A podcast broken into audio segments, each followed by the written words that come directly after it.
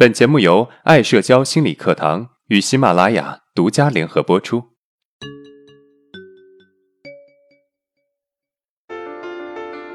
走出社交恐惧困扰，建立自信，做回自己，拥有幸福人生。大家好，我是爱社交创始人阿伦。今天的主题是害怕对视的你有救了。前天啊，有一个学员突然问我一个问题：害怕对视有没有具体的实操来解决呢？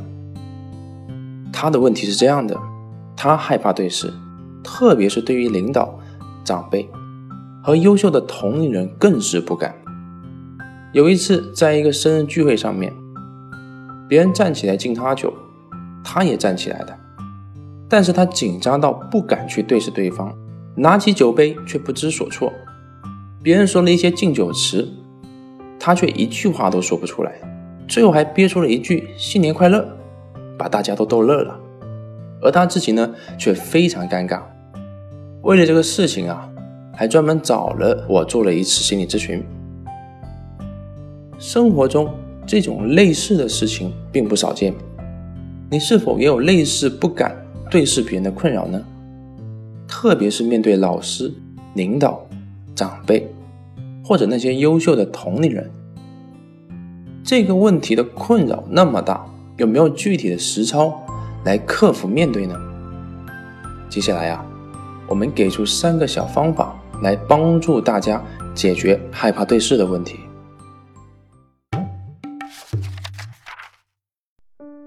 第一个方法就是我们前面的课程提到的视线正常化。这次我们将会更加具体的介绍这个方法，让大家能够更加深入的了解它。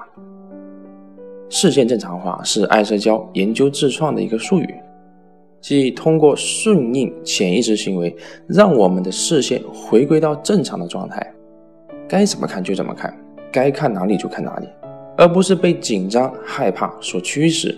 刻意的去看某个人或者某些地方，在视线正常化的过程中，我们逐渐让自己的视线恢复到不需要考虑该怎么看的状态，即恢复正常。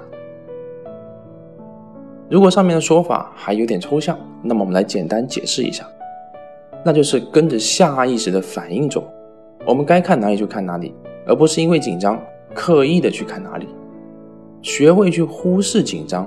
重视潜意识行为。实际上，我们在没有这个问题之前是不会考虑该怎么看的，出现了问题反而开始考虑了。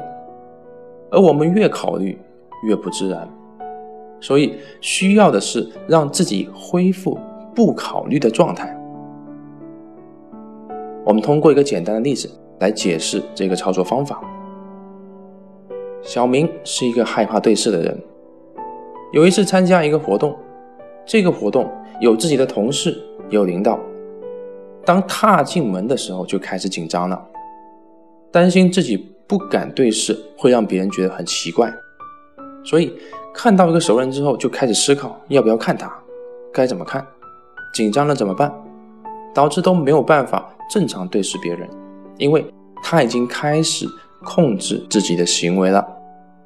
这个时候。我们让他视线正常化，以正常反应为导向，那就是不考虑看与不看的问题。看到熟悉的人，该打招呼就鼓足勇气冲过去打招呼，跳过那个思考的过程，直接忽略那个想法。也许这个想法会冒出来，但是小明假装看不到他，跟着下意识的反应去看。这个时候，假如有一个熟人叫了一下小明。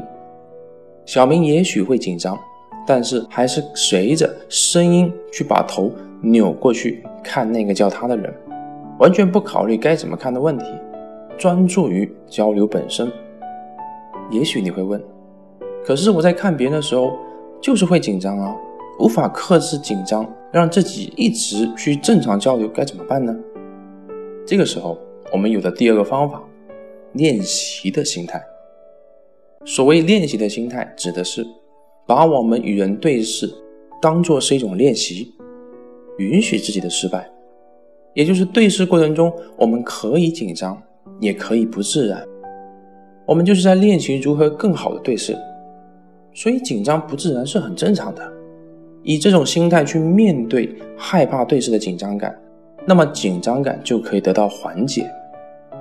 我们依然看看小明的例子，小明虽然知道了视线正常化，但是还是不够，因为与人对视的时候，还是会出现逃避的眼神，这让他很苦恼。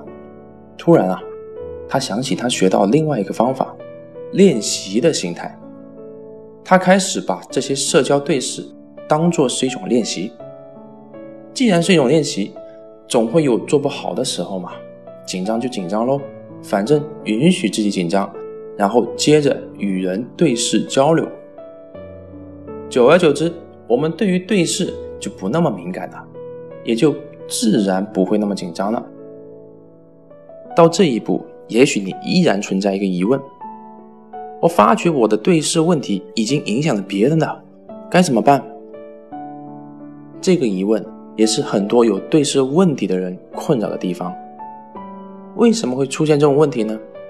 实际上，我们对于对视有着很高的敏感度，所以当自己紧张不自然的时候，别人下意识有一点紧张，你都可以捕捉得到。但是实际上，别人并没有你想的那么在乎这个问题。这只是一个下意识的行为罢了，所以引出我们第三个小方法：无视尴尬，做自己。这个指的是，由于我们在与别人交流的时候不敢对视，导致个别人也会有点对视紧张。但是别人对这个紧张感是给忽略不计的，因为对方也没有意识到。这个时候，我们可以无视别人的紧张感，做自己。我们会发现，其实别人真的不在乎这点紧张。那么，我们依然通过小明举例这个方法。小明通过前面两个方法让自己放松了许多，但是呢，他发现另外一个问题：跟他对视的一个同事，跟他交流的过程中也出现紧张，不敢与小明对视。小明突然产生一种内疚感，觉得是自己影响了别人。这个时候，他想起了第三个方法，直接无视这个尴尬，带着焦虑和内疚做自己。慢慢的发现，其实别人并没有对小明有任何态度上的改变，还是和那个同事关系很好。通过以上的小方法，我相信大家对于缓解对视的问题这些技巧有一定的了解。那么接下来，我们对今天的知识点做一个简单的梳理。第一，视线正常化是让我们的视线跟随着潜意识走，无视我们内心的害怕，该怎么看就怎么看，专注于交流本身。第二，练习的心态是以一种允许紧张的态度去面对对视，紧张的就低头，好点的就抬头。第三，无视尴尬做自己，指的是把我们在对视交流过程中的尴尬先放一边。投入于交流，做好自己。接下来啊，我们给你布置一些小作业，在一天内勇敢的与人交流。交流过程中可以尝试这三个小方法，当然重点还在于交流本身。如果你有任何的疑问和想法，欢迎在音频的下面评论互动，我会挑选有代表性的问题进行回答。